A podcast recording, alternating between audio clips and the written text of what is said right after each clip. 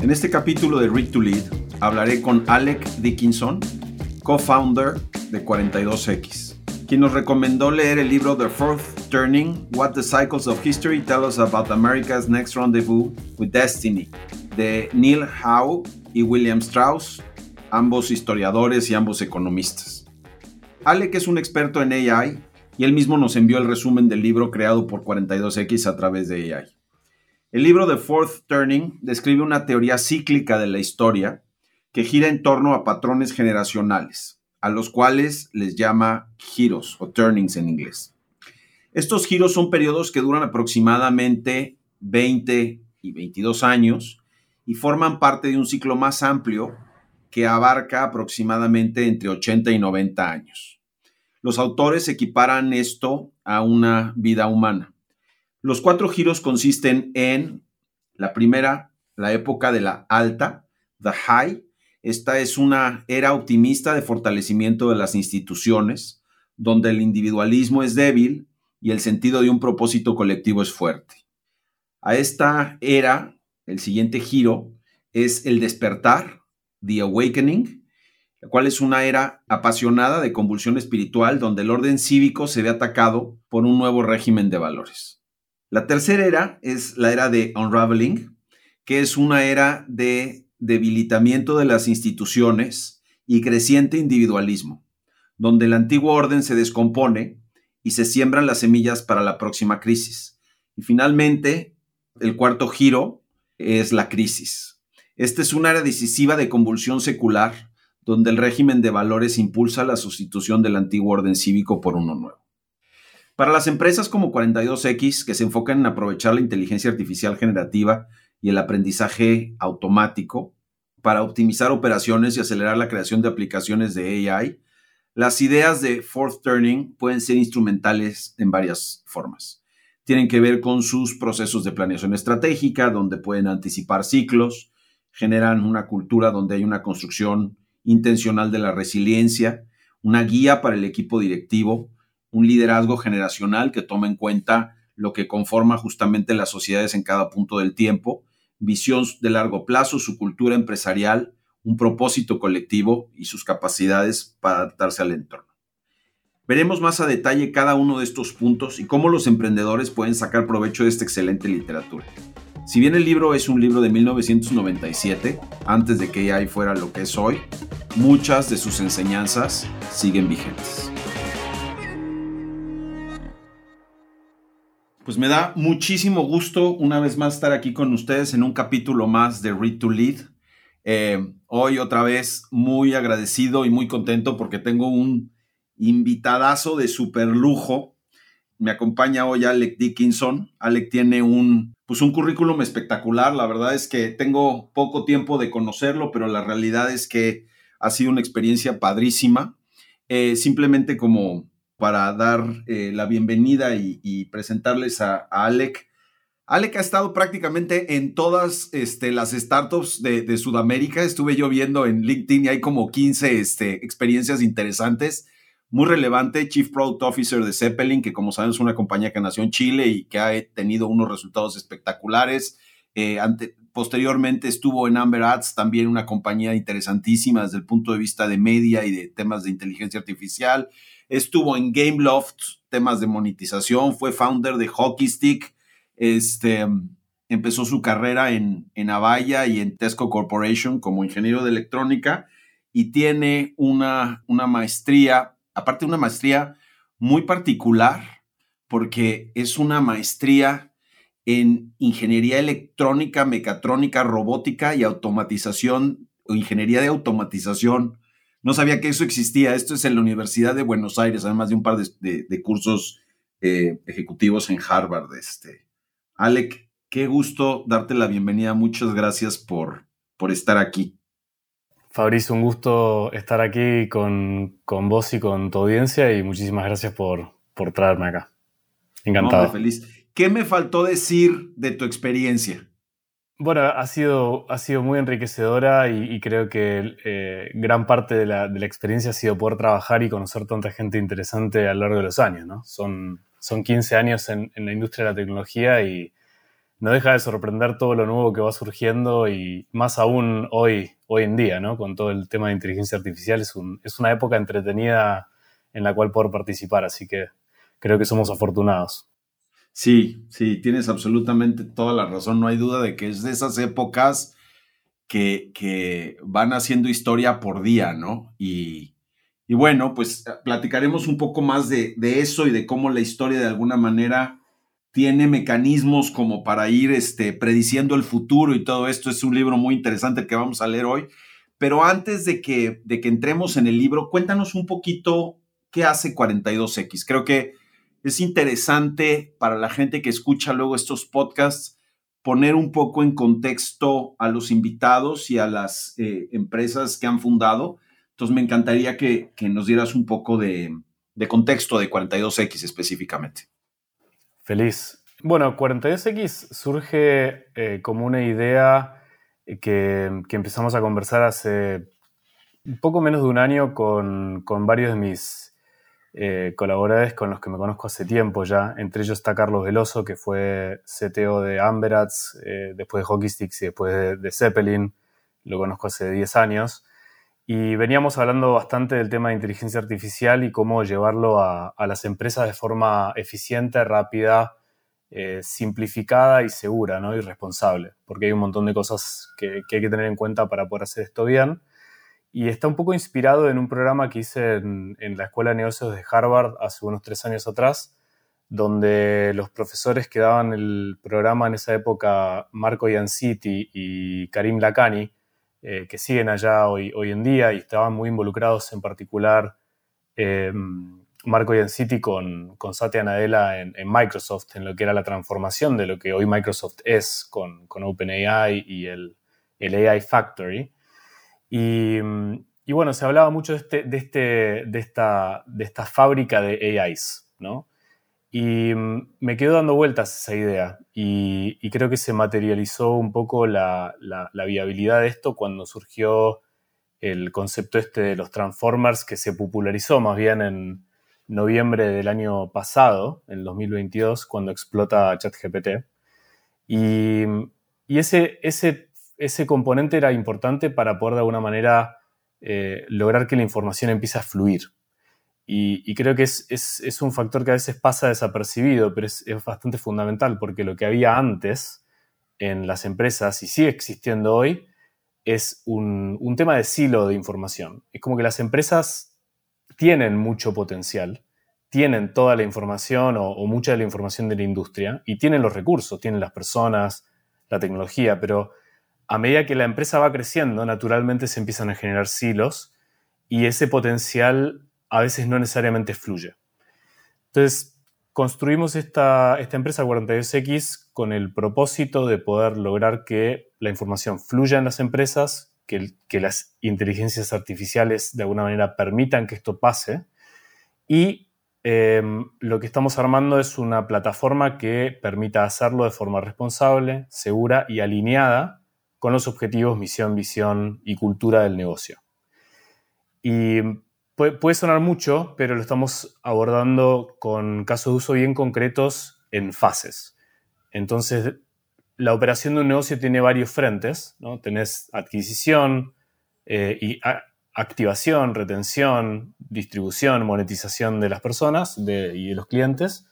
Y nosotros estamos atacando varios de estos puntos con inteligencias artificiales que proponemos y facilitamos a las empresas para que de forma simple, intuitiva y segura y, responsable la puedan desplegar para encontrar valor rápido y, puedan captar confianza en estos nuevos sistemas, porque hay un cambio cultural que hay que transitar y, bueno, todo esto es lo que estamos incorporando dentro de la plataforma como para que sea fácil para estas empresas poder adaptarlo adoptarlo y, adaptarse a lo, que se viene, porque más que una nueva ola tecnológica es un tsunami, lo que, lo que vemos hacia adelante y queremos ayudar a que las empresas y las personas puedan transitar esto de la mejor forma posible.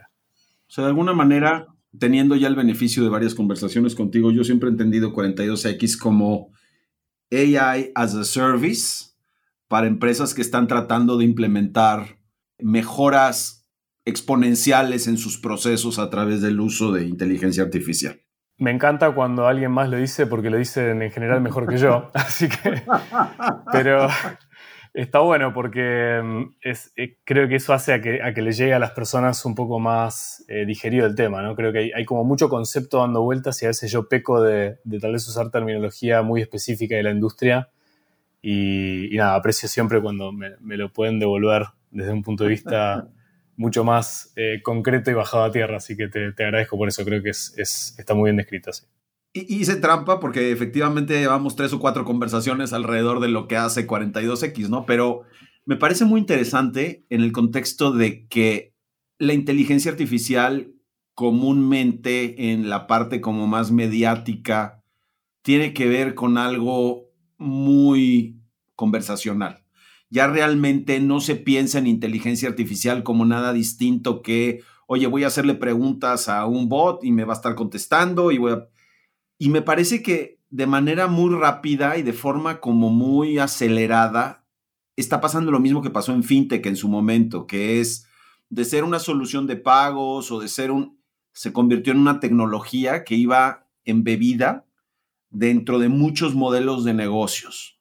Y lo que entiendo que está haciendo 42X es dar acceso a esa tecnología para usos muy específicos que es importante porque además hay un tema ahí un poco como de evangelización, porque el emprendedor tradicional entiende que, eh, que trabaja con tecnología y tal, pero está, sobre todo nuestros, en nuestras geografías, está resolviendo problemas, pero no forzosamente está utilizando la última tecnología para hacerlo, ni siquiera lo está pensando como algo, como parte de su proceso de creación, ¿no? Y creo que ustedes habilitan esa posibilidad de una manera como muy natural, muy sencilla para que eso se pueda dar, ¿no? Sí, em, creo que es una nueva forma de, hacer las cosas y hay un, y creo que los medios de alguna manera han encasillado a la tecnología en, solo una, en una faceta de, de, la misma, pero el potencial creo que va por donde vos lo describís, en el sentido de que Em, no es solamente una tecnología que puedes aplicar para hablarle a un chatbot. Y en general se habla mucho de esto es un chatbot más, es un wrapper alrededor de ChatGPT, que en realidad sería alrededor de GPT más que ChatGPT. Y mm, lo que, lo que se pierde un poco es la, la posibilidad de, de alguna manera, soñar con cómo esto, si lo pudieras incorporar nativamente en los procesos críticos o en los constraints de growth, en los, bloqueadores, los cuellos de botella, que seguramente las empresas saben cuáles son Dentro, de, dentro de su negocio. En general, siempre que vas y preguntas, saben, pero por A o B razón no lo hacen. Y en general es por prioridades y conflicto de prioridades y demás, ¿no? Pero con estas nuevas tecnologías puedes atacar muchos de estos frentes, embebiéndolos de forma muy natural dentro de los procesos y sin interferir el día a día actual de la gente, y esto creo que es clave, y nosotros tenemos metodologías para abordarlo de esta manera, sin pedirle a la organización que cambie radicalmente cómo haces las cosas hoy en día, que son los hábitos, la cultura que, actualmente tienen, se puede igual apoyar a las personas, al humano, a que pueda apalancarse y apoyarse en estos AIs, si querés, o IAs, para poder realmente desbloquear mucho valor y potencial. Entonces, me parece clave como lo, como estás describiendo vos, porque al final, eh, así como pasó con FinTech, yo creo que se viene una transformación importante y creo que tal vez un poco más trascendental, porque el, bueno, depende, porque obviamente el FinTech es, muy transversal y está muy metido en todo, es cierto. Entonces, todo lo que uno va a comprar después lo tiene que financiar y pagar de buena manera, así que... Totalmente. Pero acá tenés una oportunidad de por ahí hacerlo más transversalmente en varios frentes de la operación, a eso me refiero. No, creo que tienes un punto, o sea, creo que tienes totalmente, este, que es totalmente cierto. Y fíjate que incluso antes de entrar en el resto de la conversación, me llama mucho la atención, el último read eh, to lead que hicimos fue sobre good to great y habla de cómo estas organizaciones cambian de ser organizaciones promedio a ser, o buenas a, convertirse en, en estas organizaciones espectaculares, ¿no? Grandiosas. Y hay dos temas que son interesantes, eh, que de lo que decías ahorita me hicieron pensar. Uno de ellos es, uno de los principales obstáculos para que una compañía pase de good to great es que ya es good, es decir, ya es una buena empresa, entonces, why would you even bother, no? Complicar las cosas y... Pero la segunda de las cosas que dice muy interesante es, no te fijes en tus limitaciones, fíjate en donde realmente eres muy bueno y enfócate en construir valor en donde realmente eres muy bueno. De repente te escucho y ah, se hace el punto ahorita de vamos a desatorar estos cuellos de botella sin distraer recursos de la organización. Y entonces, ¿cómo es que entramos en un contexto totalmente contraintuitivo de la vieja escuela, bueno, de la vieja, pero de la escuela de management tradicional, a poner recursos tecnológicos, a abrir puertas que de otra manera alguien que no tiene esta capacidad tecnológica o no tenía esta visión tecnológica en un mundo diferente te dice, oye, no te hagas bolas, no te compliques en donde te estás atorando, métete en donde realmente eres muy bueno, ¿no? Y es como esta progresión en el mundo de construcción de negocios, donde, como hablábamos hace un rato, pues la tecnología viene a cambiar las cosas de manera muy rápida y, es it's hard to keep up, o sea, es difícil estar al día de todo esto que está sucediendo y de estos paradigmas de negocios, ¿no? Sí, creo que por ahí, llevándolo un poco a lo que, a lo que mm, estábamos hablando del libro, ¿no? del Fourth Turning, no es la primera vez que esto pasa en la historia de la humanidad, ¿no? Eh, y creo que mm, parte de la gracia de, por qué por ahí interesaba traer el libro a colación es que hay momentos cíclicos y, el ciclo viene de forma medio natural por las personas, por, cómo estamos, por cómo somos nosotros, ¿no? Entonces, uno tiene un reloj que tiene de 12, 12 horas, que en realidad son 24 para el día. ¿Y por qué son 24? Y porque nosotros estamos acá en el planeta Tierra y, son 24 por eso. ¿Y por qué los ciclos económicos tienen, no sé, 80, 100 años? Y porque la vida promedio de la persona es de 80, 100 años. Y, en, esa, en esos 80, 100 años, ¿qué hay? ¿Qué pasa? Y uno nace, estudia 20 años, entonces tenés de 0 a 20, después empieza a trabajar, gana conocimiento de 20 a 40, después empieza a liderar de 40 a 60 y después se jubila, pero es referente y, lidera como, como referente. Thought leader, ¿no? Thought leader, ¿no? De los 80 hasta los, bueno, 60, 80, 100, ponerle. Entonces, hay, hay algo en ese diseño humano que hace a cómo son las cosas y que uno naciendo, yo, yo me empecé a preguntar estas cosas no hace mucho tiempo. Y, cuando, cuando lo, Estabas lo leí. antes. Exacto. Claro. Creo que eso es parte del tema, ¿no? Como que uno, quizás si, quizás si te hacen leer este libro cuando tenés el tiempo, no lo aprecias. Y cuando lo puedes apreciar, mirás para atrás y decís, ¿por qué no lo leí antes? Entonces es como medio... Pero bueno, ojalá en esta conversación podamos inspirar a que algunas personas lean estos libros porque realmente a mí en lo particular me parecen como muy eye-opening, te, abren un poco la cabeza, más allá del día a día, que el corto plazo para nosotros en general es, viste, un año, dos años, pero uno, uno vive medio de la ventana de la vida, ¿no? Del, humano, y, y, nunca está pensando en ventanas de 500, 1000, 5000 años. Es completamente cierto. Y creo que eso es un poco la gracia de esto, sí. A mí, te, decía yo antes de que entráramos al, podcast propiamente, me costó trabajo.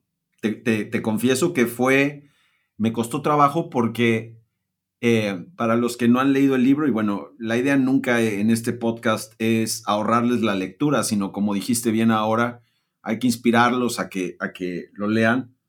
Es un libro que es una mezcla entre un análisis histórico, eh, antropológico, sociológico. Y de repente, tienes absolutamente toda la razón, sucede que estamos tan enfocados en, en este espacio angosto de lo que es técnico necesario para construir un negocio, que se nos olvida que el contexto de los negocios que construimos, pues es el mundo y como decías tú ahora, es una generación que está conformada por distintas capas antropológicas y de personalidades que resultan de la exposición al medio ambiente que hemos tenido, ¿no? Y este es un libro de 1997 y presenta, la, es interesante porque la última, digamos, de las épocas, y ahora entraremos un poco más en detalle, pero se acaba justo en estos tiempos. Es de 1984 a 2025, 2026. And it's scary. O sea, de repente, este, eh, sí te asusta un poco porque habla de, de, que viene una crisis y que eventualmente suceden otras cosas alrededor de las instituciones y el comportamiento de la gente alrededor de eso. Más allá de lo que nos explicaste ahora, ¿qué te llevó a proponer este libro para más emprendedores? Es decir, en un sentido un poco más práctico, más allá de, de entender pues, que estamos construyendo empresas en un mundo que no forzosamente tenemos todas las respuestas. ¿Cómo, ¿Cómo este libro te impactó como para que dijeras, este es el libro que me gustaría hablarle a los millones de emprendedores que escuchan este podcast todos los días? Esa parte fue un poco sarcástica, ¿eh? este, pero, pero eventualmente we're gonna get there. Serán millones eventualmente. Bueno, entonces para, para, para responder ante la, la audiencia actual y, y, futuras, ojalá. Futura, exacto. Eh, yo creo que mi abuelo me contaba una historia hace un tiempo de, de, de su abuelo que vino a Latinoamérica eh, desde Inglaterra, de Liverpool, y vino sin un peso. Vino literalmente sin nada. Y llegó, si, si, mi memoria no me falla, creo que llegó a Uruguay, después estuvo como entre Argentina y Brasil y armó un imperio en Brasil con, con el tema de las carnes y el charque y la carne seca. Y, bueno, ¿Qué es el charque? Eh, la carne disecada, la carne ah, salada seca. Ok, ok. Y en esa época, el, viste, le fue muy, muy bien. Y, y, algo que me quedó muy grabado de toda esta historia es que en un minuto el mercado cambió. Como que la situación cambió. Y no supo navegar esa situación. Y le fue muy mal. Después hubo una serie de situaciones y se pudo recuperar algo de eso y demás, pero bueno, el, punto que me quedó muy marcado fue cómo una persona que tenía todo, y tenía toda la información o tenía como muy, muy bien dimensionado. Me imagino que habrá tenido buenos partners, buena, buena infraestructura, buena información, buenas relaciones, etc. Se llevó una sorpresa y, y de repente no supo cómo navegarla.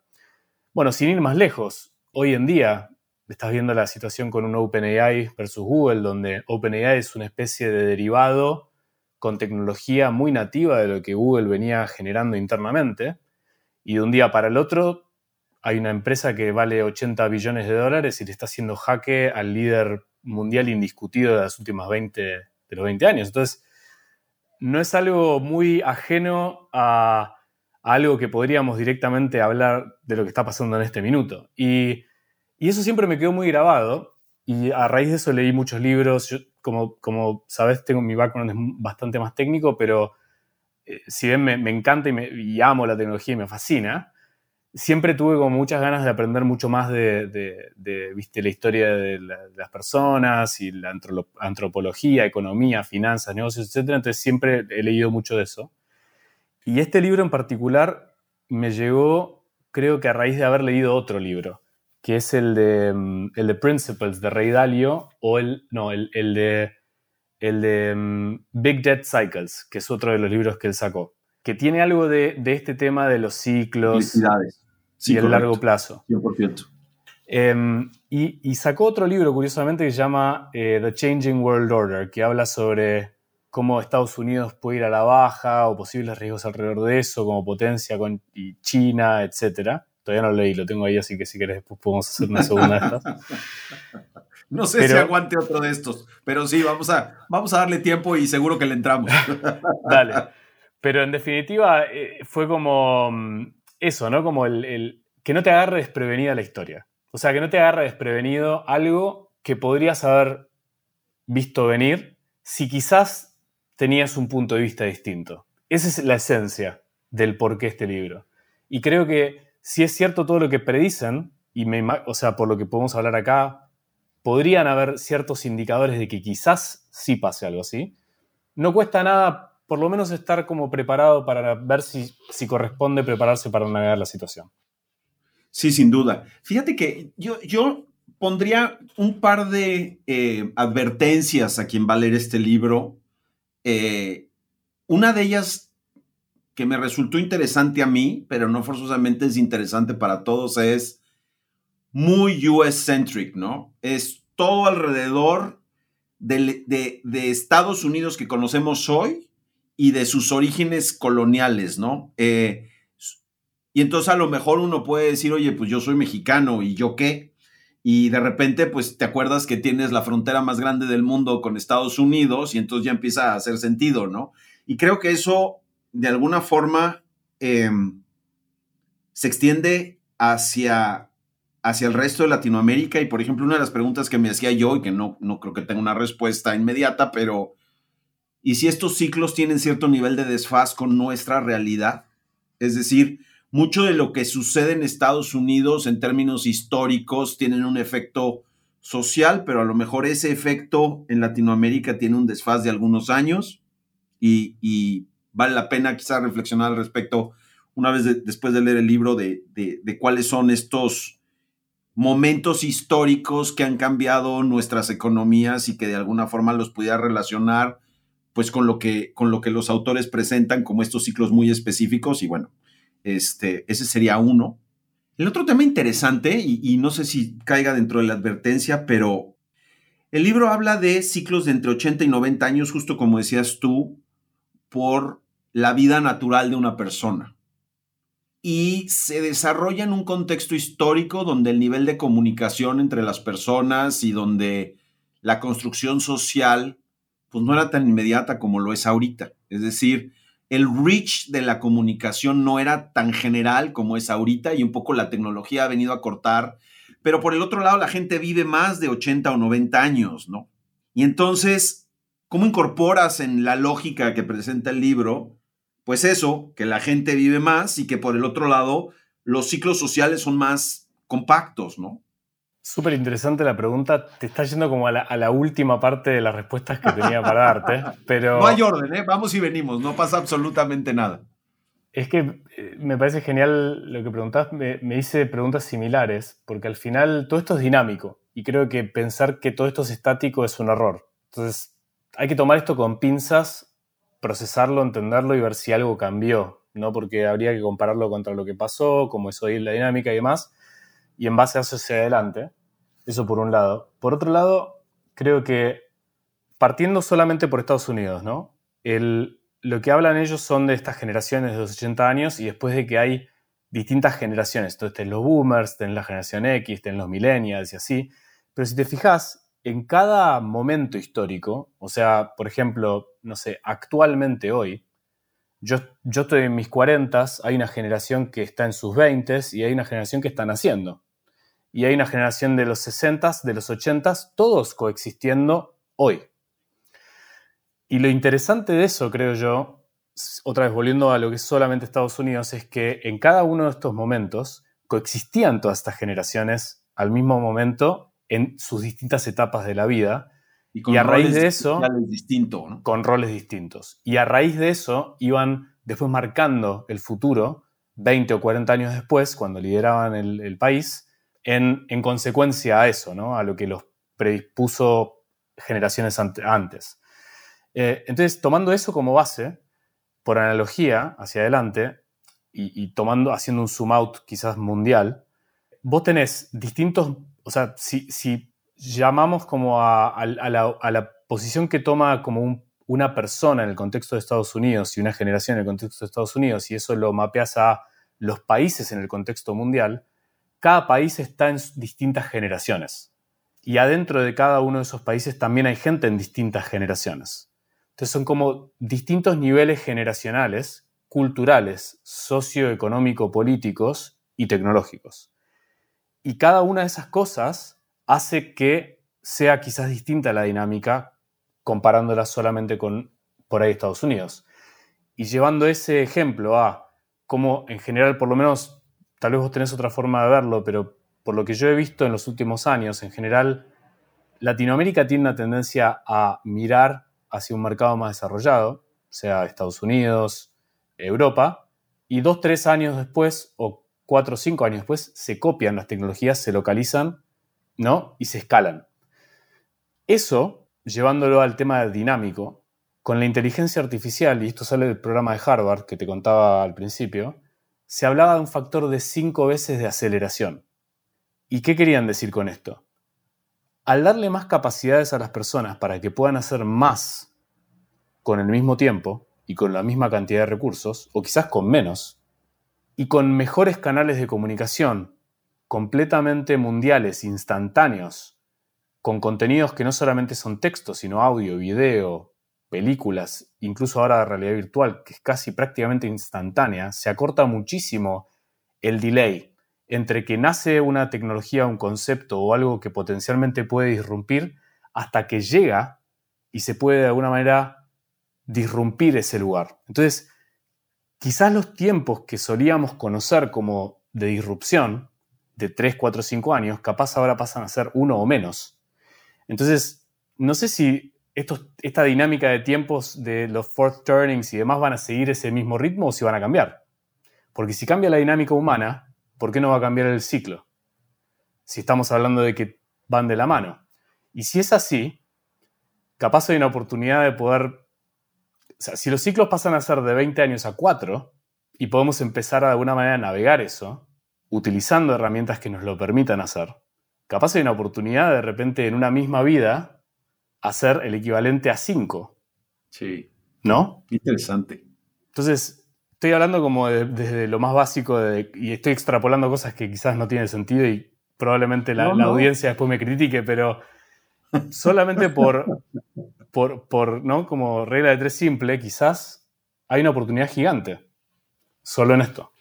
Y, en ese contexto, fíjate que, entender un poco el punto en el que estamos en el, en el marco conceptual del libro, es decir, en qué etapa de las cuatro etapas que conforman este como siglo, en el contexto, digamos, del libro, el seculum o algo así, es la palabra que usan como en latín, te ayuda a tener una perspectiva de varias cosas. La primera es de cómo construyes un producto, dado que, como dijiste hace un momentito, hay una serie de generaciones y de, sí, de generaciones con ciertas características específicas, tanto de consumo como de, como de necesidades, como de mm, aspiraciones, como de preferencias que están ahí afuera. Y entonces, si empiezas a entender un poquito mejor así, la construcción de tu producto de alguna manera puede ir atendiendo precisamente a esta este, forma, esta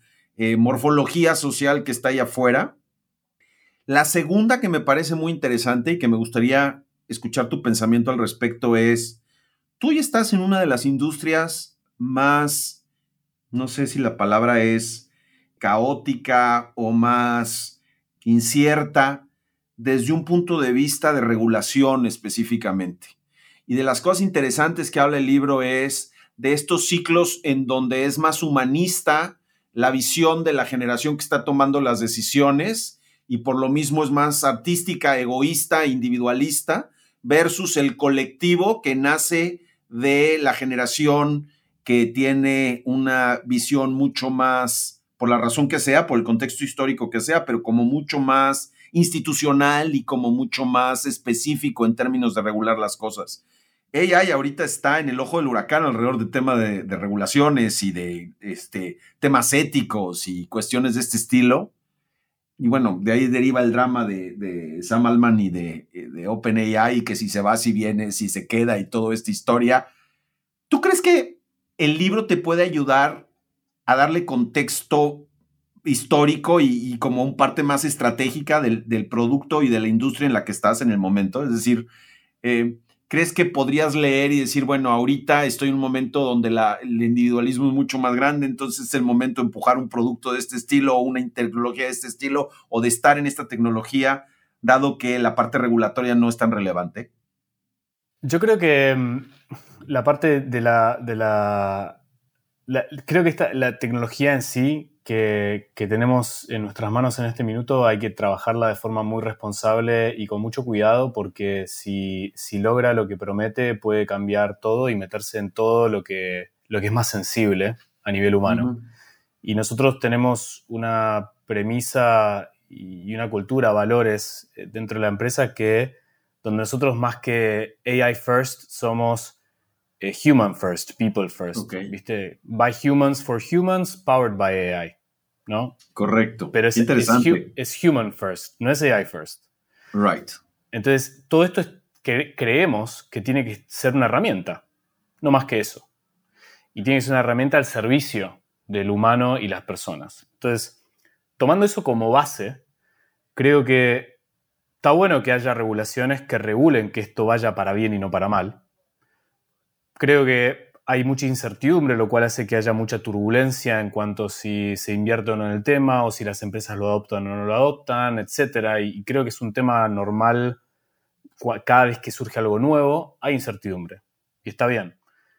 Creo que esto ya llegó para quedarse y los que lo discuten y, no creen que sea así, es, es, una opción, pero por lo que estoy viendo en el mercado en general y los que están apoyando a que esto sí suceda, yo creo que ya es inevitable. Entonces lo que hay que hacer es tratar de ayudar a encauzar para que vaya en la dirección correcta, porque llevándolo al, momento histórico, si querés, y olvidándonos de lo que dijimos antes de que se comprima el tiempo y toda esa esa cuestión, supongamos que seguimos con los ciclos de 20 años, estamos entrando, estamos como, yo, yo soy de la generación millennial, nací en el 83, entonces, siguiendo el gráfico, no sé si lo querés compartir o, lo, explico, si no, pero...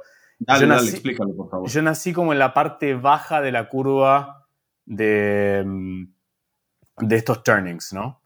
nací en la, en la época del unraveling, que le dicen, y, después eh, fui creciendo en la época de la crisis y ahora se viene la época del high, que es que se traduce en decir como nací en una época muy individualista, no que yo fuera individualista, sino como en una época individualista, si querés, con mucho separatismo y mucha, mucho fraccionamiento y eh, gender gaps y instituciones que, se, necesitan, que piden cambio, ¿no? Por, por cosas de cómo venían haciéndose las cosas antes y cómo la gente quiere que ahora se hagan.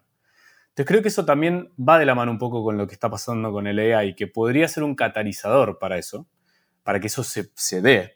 Y creo que, así como estoy yo como parte de esta generación y varios más, eh, yo creo que los que estamos empujando estas cosas, de alguna manera venimos de esa, de esa escuela de querer de alguna manera generar ese cambio y creo que esto es una herramienta para poder catalizarlo. Ahora, habiendo dicho eso y siguiendo por ahí a donde debiera ir la cosa si seguimos la lógica del libro, eh, debiéramos ir a una época más, eh, más estable, ¿no? Donde haya familias más felices, menos gap entre minorías o, gender o, como lo quieras llamar, eh, generaciones de nuevas instituciones eh, quizás nuevas, eh, reestructuradas, reforzadas, con nuevos principios, valores, cultura.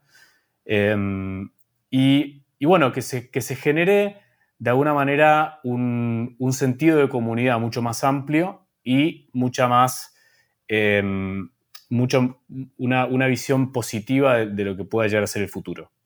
Entonces, a, eso es a lo que deberíamos como tender si seguimos el, libro. Y creo que el AI en, ese contexto nos puede ayudar un montón, porque nos puede ayudar a, potenciar las comunicaciones, a alinear las culturas, a, potenciar la hiperpersonalización de las personas en distintos contextos, a entender que no todo el mundo es igual y entendiendo eso y entendiendo las diferencias de las personas, ayudar a que cada persona tenga lo que necesita en cada minuto para poder hacer lo que, lo que quiere y lo que debe hacer en, su rutina diaria o en la vida en general. Y la, yo creo que esta tecnología como una herramienta nos puede permitir hacer todo eso muy bien, si lo sabemos encauzar. Fíjate que es, muy interesante lo que dices. Eh, una de las cosas que me vienen a la mente es, eh, como yo entendí el libro, estamos terminando una etapa, una etapa de transición para eso que describes como algo positivo, pero todavía faltan ciertas cosas que van a suceder en los siguientes años, dos, tres años quizá, como parte, digamos, de donde se rompe todo para volver a empezar las cosas. Entonces hay una etapa ahí medio de crisis y a lo mejor ahí salió mi, este, mi tendencia eh, pesimista, este, histórica o no sé exactamente qué, pero bueno, mucho de el planteamiento eh, político, social que vivimos en el mundo hoy, para mí es un reflejo de cómo estamos en un momento donde se están rompiendo muchos temas, donde hay muchas preguntas alrededor de las instituciones y donde si todo sale bien y se sigue como la lógica del libro, vendrán post 2027, 2028 y ahí todavía no se sabe porque pues, son ciclos que no son exactos, eh, una etapa un poco más positiva, ¿no? Pero se tienen que romper cosas para que lleguemos ahí, ¿no? Y me pongo a pensar em, en el contexto eh, político que tenemos, lo que está pasando en, la, en, las elecciones en Estados Unidos o lo que se está preparando en elecciones en Estados Unidos. Tú ahora estás en Argentina, ustedes acaban de vivir un momento muy particular al respecto de esto. Em, venimos de un Brexit en Europa y de, y de un una primer ministra, ministra en Italia que se autodefine fascista. Este, oh my God, o sea, e, es un momento contextualmente muy particular desde un punto de vista histórico. Y entonces pienso en la inteligencia artificial y de las cosas que me parecen interesantísimas es, hay espacios que esta tecnología va a eliminar a la persona para proponerle a esas personas poder hacer cosas mucho menos repetitivas y mecánicas. Así me lo imagino. Entonces, por ejemplo, uno de mis hijos ahora está estudiando laudería, que es la fabricación de instrumentos este, musicales, particularmente guitarra. Y si alguien me hubiera dicho que uno de mis hijos iba a estudiar esto, bueno, o sea, me hubiera puesto probablemente verde hace algunos años, ¿no? Y en el contexto en el que vivimos hoy, creo que el artesano, conectando con el mundo de los humanistas, con el artista y las generaciones de artistas que se mencionan en el libro, va a llegar a un auge muy particular y el que sepa utilizar a la tecnología para eso va a estar del otro lado, que, que creo que por ejemplo en tu negocio el prompting se convierte en algo fundamental para el aprovechamiento correcto de la tecnología, ¿no? Entonces, tener en mente, ir de lo general de, de dónde está el mundo a llegar a este punto en la construcción de tu startup, pues parecería que son dos polos completamente que no se conectan, pero puedes ir encontrando la manera de irlas, de irlas hilando, ¿no? Específicamente. Sí, totalmente. Yo creo que el, cuando te hablaba del, tema de, la IA responsable, creo que, y, pensada como human first, por diseño, si, si, nosotros incluimos una tecnología que potencialmente pueda ser redundante en algún trabajo, y eso puede impactar negativamente a una persona y su grupo familiar quizás, o, y, su comunidad también potencialmente, creo que es parte de la responsabilidad de eso, así, así como es, es fácil quizás hacer el reemplazo y redundancia de la tarea o del rol, de quizás también incluir como parte del diseño de esa inteligencia artificial qué va a hacer esa otra persona cuando ese rol ya deje de ser necesario. Y, nosotros estamos haciendo ese tipo de cosas. Cada vez que hacemos la tarea de la inteligencia que va a ejecutarse, no pensamos en cómo reemplazar a la persona, sino cómo recapacitar a la persona para que pueda hacer algo que valga más con su tiempo. Es decir, al final es una oportunidad para la persona para dejar de hacer algo que deja de tener un valor como lo tenía antes en el contexto que ahora deja de ser valioso en el nuevo contexto y que puedan hacer otra cosa que tal vez los empodere mucho más y, hagan que su valor, su tiempo y su vida sean, la puedan aprovechar mucho mejor. Entonces, y eso es un ejemplo nomás de cómo se podría trabajar el tema, pero desde el diseño, haciéndolo responsable puede ser súper útil. Y mm, me encantó el ejemplo de tu hijo porque a mí me encanta la música, entonces, así que felicitaciones por, por eso.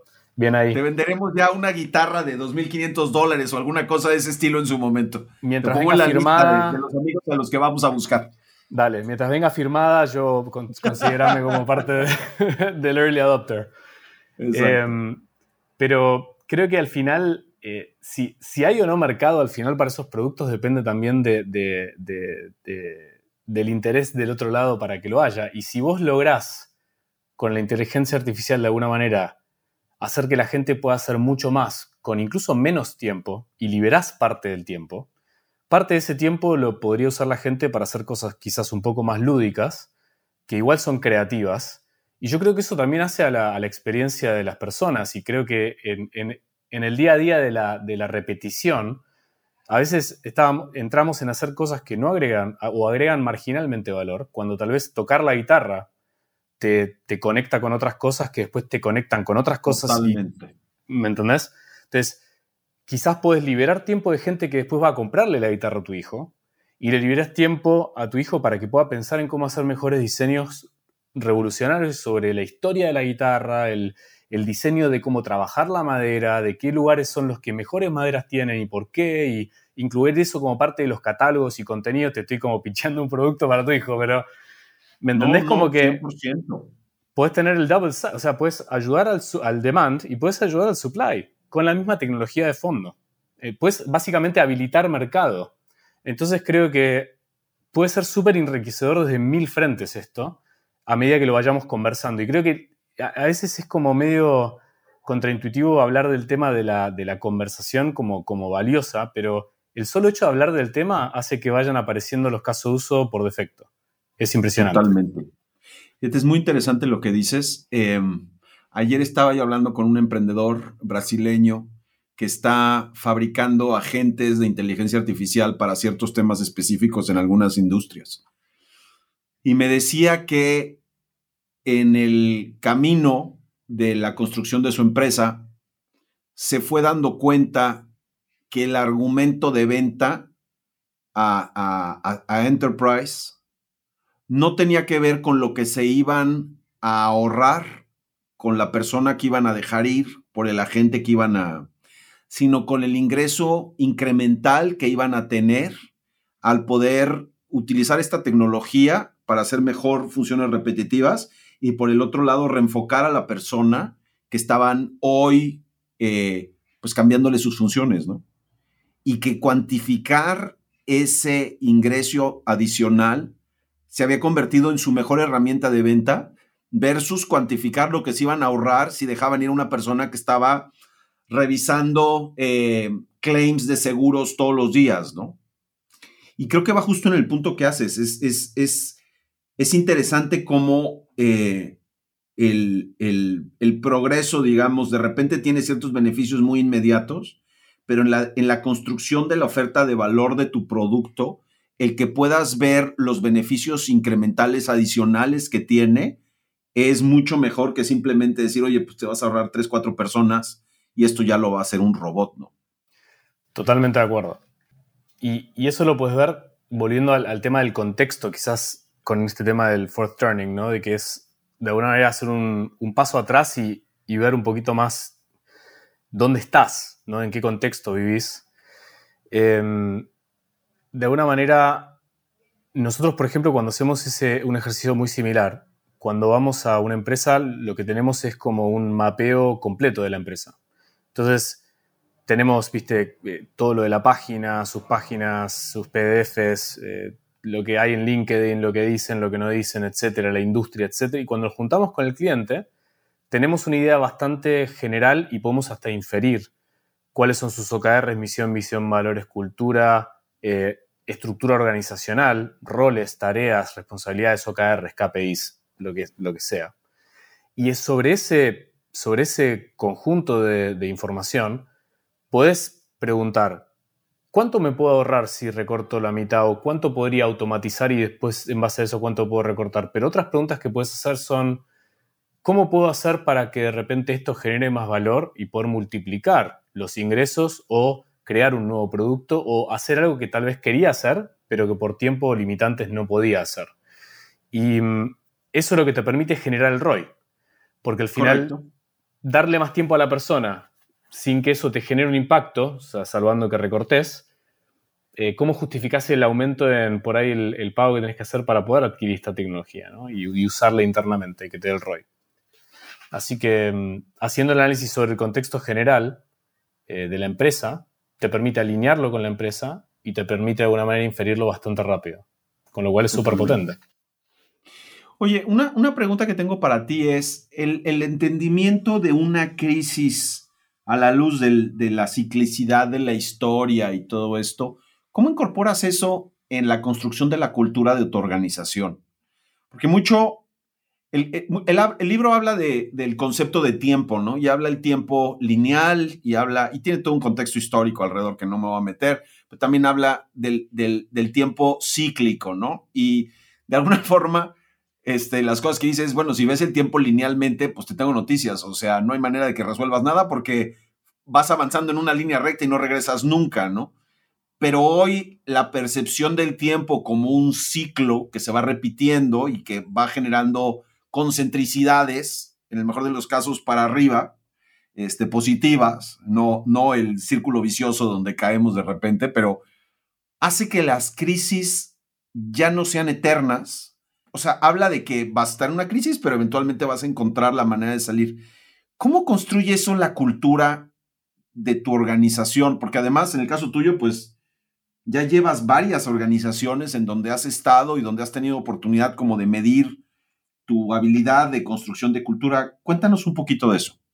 Sí, creo que la, la cultura es fundamental y poder armar una cultura que tenga buenos valores y principios para poder de alguna manera navegar las situaciones es clave, porque en general uno quiere que las cosas salgan bien, pero a veces no salen bien, y cuando no salen bien o tenés incertidumbre sobre ciertas situaciones, tener equipo que esté alrededor tuyo, trabajando con vos, apoyándote en, las, malas situaciones o frente a la incertidumbre es, es muy importante, porque se hace, viste, un tema bastante solitario y si vos tenés como gente con la que puedes hablar y puedes empatizar y te, sentís acompañado, eh, obviamente tu familia, amigos y entorno cercano también es súper importante, em, eso creo que ayuda, ayuda mucho. Y tener gente que no se desespera, gente que tiene valores de, iterar, de seguir intentando buscar y que cree realmente en, en lo que estás haciendo, o sea, que tiene una pasión inherente importante, porque a veces no sabes digamos, qué es lo que hay que hacer. O sea, de alguna manera tenés una luz de que, de que es, hay un potencial infinito, pero la realidad es que en general el que emprende se tira un poco a la pileta y hay un poco de creer para ver, más que ver para creer. Correcto. Em, y el que no arriesga no gana, entonces tenés que tener un poco esa, esa visión de poder, y, y, esa aversión un poco al riesgo de poder tirarte y de otras personas te sigan a tirarte. Em, y si no sale bien, poder iterar rápido eh, y poder cambiar las cosas y, poder, viste, ir escuchando los, no, los nos en el camino, que en general, viste, vas a hablar con un cliente o vas a hablar con un inversor y de repente, si, si la situación es muy novedosa, hay incertidumbre, lo cual hace que la gente quiera ser cuidadosa y a veces algunos se suman y otros quieren esperar un poco a ver qué pasa. Y eso es normal. Pero si no tenés un equipo con el cual estás trabajando que pueda de alguna manera digerir eso y digerir esas noticias es, duro. Entonces, creo que poder rodearte de, y, armar una cultura que, sea resiliente y que pueda también eh, trabajar para lograr ciertos objetivos y metas, para poder ir avanzando, dando pasos seguros en un entorno muy cambiante, con mucha incertidumbre, pero con mucha, mucha oportunidad, es, un challenge, a mí me parece súper interesante y me encanta, pero no es para todo el mundo hacerlo y, tirarte a esas piretas a veces es, es difícil, ¿no? Entonces, creo que no tuve una regla de oro acá para, poder compartir más que conseguir, o sea, trabajar con gente de confianza que comparta valores esenciales de forma y de fondo, incluso de cómo uno se comunica con los demás, o sea, a ese nivel incluso te lo puedo decir creo que esas cosas es como hay que ir como a los principios más básicos, ¿no? De qué es intransable y qué cosas son los grises. No sé si sirve mi, respuesta, pero... Mucho, mucho. Fíjate que otra cosa a la que voy a volver muy rápidamente, tocaste un tema bien interesante en la vida del emprendedor y con eso ya voy dando paso un poco como para que vayamos concluyendo el episodio hoy. Eh, estaba escuchando un podcast hoy en la mañana donde estaba hablando este Jeff Bezos y, la verdad es que no lo he escuchado de manera recurrente, no es un tipo que esté constantemente ahí hablando un poco de su vida. Y, él hablaba, se autodefinía como un inventor y decía, em, a mí me gusta resolver temas, eh, proponer soluciones, etc. Y decía, una parte fundamental de mi proceso de construcción o de invención tiene que ver con algo que mencionaste hace un ratito, que es esta capacidad de tener momentos de ocio, ¿no? Él le llamaba de wandering. Y para mí la lectura de este libro, para un emprendedor, caería en el, en el, en el, en el espacio de, este es un, esto es, no sé si recreativo, pero es algo, es un libro que te va a llevar a pensar de forma diferente del mundo que estás viviendo todos los días y que te va a sacar de ese que hablábamos hace rato, espacio muy angosto de lo que es técnicamente efectivo y eficiente para la construcción de tu empresa. Para mí es un libro de ocio, o sea, it's, it's wondering, ¿no? O sea, te, te cambia la visión, te, te obliga a pensar distinto y creo que tiene muchísimo valor eso. Sí, yo este libro lo leí hace mucho tiempo y hoy venía en el avión, estaba en Santiago, estaba viajando para Buenos Aires y me bajé de vuelta el, el Audible que lo tengo acá en el celular y empecé a escucharlo. Y te digo, no podía, o sea, em, escuchaba 10 minutos y tenía que frenarlo porque tenía ganas de volver atrás a volver a escuchar lo que decía porque te hace, te hace realmente pensar en, muchas cosas. Y yo creo que ese ejercicio de salir un poco del día a día y la vorágine en la que uno está es sano. Llamarlo ocio o llamarlo, viste, salir de, de la rutina o como quieras llamarlo, creo que creo que está bueno. Y, mm, sea con este libro en general o con otras cosas que te puedan ayudar con ese ejercicio, creo que es súper positivo, ¿no? Em, así que lo... Este, este, podcast que vos decías es el de Lex Friedman. Sí. Perfecto. Tengo la transcripción subido en 42, así que si querés después te paso un, ah, ahí con él. No lo he visto todavía el video. Está realmente bueno. Es muy largo, dura dos horas y cachito, pero de verdad bueno en el contexto de, pues es un tipo que no, digo, es muy público en muchos sentidos, pero al menos yo no había estado tan expuesto a él en términos de hablar de cómo construye y cómo hace y cómo piensa. Y pues vamos, sin duda es un tipo interesantísimo. Mm, totalmente. Interesantísimo. Pues, eh, Alec, estoy muy agradecido contigo por la propuesta del libro que una vez más me sacó de mi, de mi este, área de confort en todos los sentidos, lo cual cuando lo, está, cuando lo estás viviendo no lo agradeces, pero una vez que ya pasaste por ahí ya lo agradeces, como cuando estás en una ola en la revolcada, este, agradeces cuando se acabó. Eh, es un libro que voy a volver a leer seguramente un par de veces en el, futuro.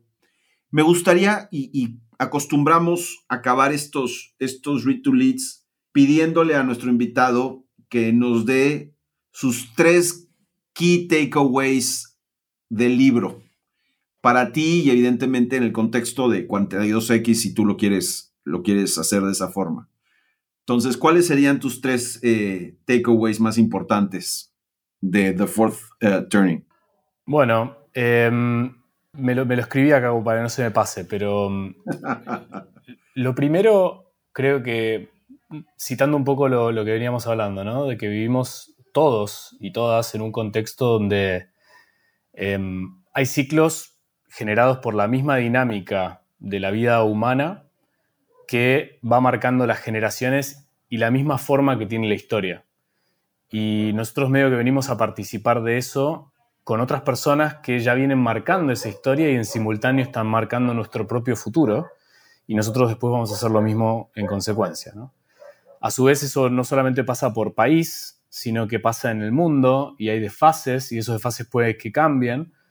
Y, en este minuto en particular, estamos como, si, creen en esto que, estamos hablando y, los invitamos a que lo, evalúen, pero quizás estamos transitando el fourth turning y tal vez hay una forma de, aprovechar eso, de revisar qué pasó en otros fourth turnings pasados, quiénes lo vivieron, quiénes de, una generación similar a nuestra transitaron en ese momento y cómo, y de alguna manera cómo descubrieron oportunidades y riesgos para que quizás los, informe o les dé ideas de qué podrían de repente hacer para prepararse mejor para, esta, nueva, esta nueva etapa ¿no? Eh, humana, social. Eso sería como el primero. Em, lo segundo es que, bueno, la, inteligencia artificial es el resultado de 80 años de innovación. Y hoy eh, medio que estamos viviendo el, la, eh, el efecto catalizador de eso a través de lo que pasó con ChatGPT y demás, pero es una convergencia de tecnologías, es una convergencia de la, creación y la adopción y la distribución de Internet, las GPUs, el volumen de data y la capacidad de cómputo en general.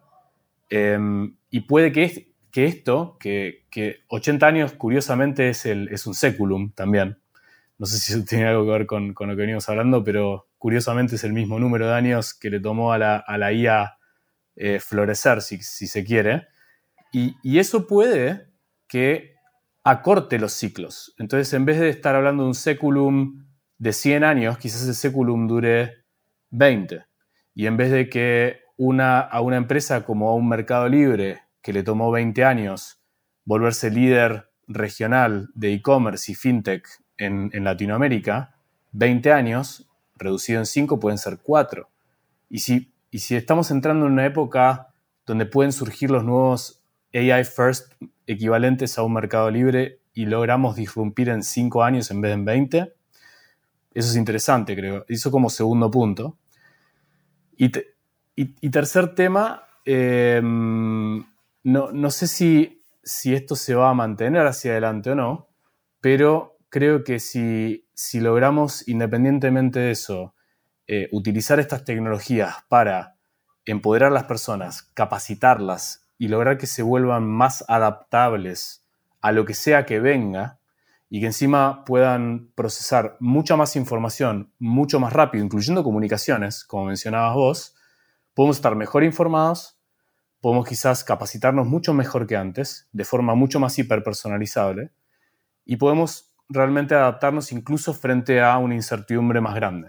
Entonces, creo que esos tres frentes son, son cosas que quizás quería dejar acá y, no sé si te parecen, pero... Me encanta. Eh, ojalá sirvan. Creo que en la medida en la que tengamos un entendimiento mucho, mucho más profundo de nuestro contexto histórico, social, eh, geográfico, eh, la posibilidad de construir startups mucho más potentes es más natural, es más eh, inmediato, es más... No voy a decir nunca que es fácil, porque la verdad es que si algo he aprendido es que construir un startup no es fácil, pero, pero sin duda son herramientas a las que normalmente la historia y la antropología y tal son herramientas a las que normalmente no acudes en el contexto de la construcción de tu startup, sino típicamente lo usas como para entender mejor a tus consumidores. Y hay un, hay todo un aspecto alrededor de tu situación histórica que tiene que ver con tu mercado, que tiene que ver con tus empleados, que tiene que ver con tu genética en la vida, que creo que si eres capaz de entenderla y de descifrarla, pues vas, vas ganando cosas que otra gente no forzosamente tiene. 100%. Pues, Alec, además de agradecerte profundamente tu tiempo, agradezco mucho que sé que tuviste que viajar hoy en la mañana y que seguramente estás llegando a casa de tus padres o algún tema de ese estilo para las fiestas y seguro tendrás amarrado a tus hijos en algún lugar o alguna cosa de estilo para que no se aparezcan en la, este, en la grabación de hoy. Ya los puedes soltar, es la Navidad y todo, entonces, no, muy agradecido por todo el sacrificio y, todo lo que hiciste para estar hoy con nosotros aquí en verdad que lo reconozco y lo aprecio profundamente y pues qué gusto tener conversaciones así con, con gente tan, tan interesante y tan profunda. Espero que no sea la última de que tengamos en este contexto. Estoy seguro que va a haber otras eh, en muchos otros contextos, pero pues nada, muy agradecido por esto. Igualmente, Fabriz, muchísimas gracias por la oportunidad. Feliz de seguir compartiendo libros. Este, anda pasándome alguno para, para que lea siguiente y, feliz de seguir conversando cuando, cuando se pueda y cuando quiera. Alec, compárteme tus redes sociales, por favor, porque se me estaba olvidando eso. Si tienes, eh, no sé si usas, bueno, LinkedIn seguro sí, pero si hay alguna otra cosa que, uses como para, comunicarte con el mundo. me pueden buscar en LinkedIn por Alec Dickinson, en Twitter también estoy, eh, y después estoy bastante activo con el Club de la IA, que también si quieren participar, eh, www.elclubdelaia.com, y ahí se pueden meter. Les hago un fast track al WhatsApp que está saturadísimo, pero los hago entrar. Y, eso, eso de mi lado. Buenísimo. Pues te agradezco mucho, te mando un abrazo bien fuerte y pues nada, son ciclos, ¿no? Entonces nos vemos este, recargados pronto el siguiente año. Igualmente, que ande muy bien, un abrazo grande. Muchas gracias. Igual. Pues muchas gracias a todos los que nos escucharon y eh, pues nada, ya pronto estaremos editando y sacando el podcast. Un abrazo a todos, felices fiestas.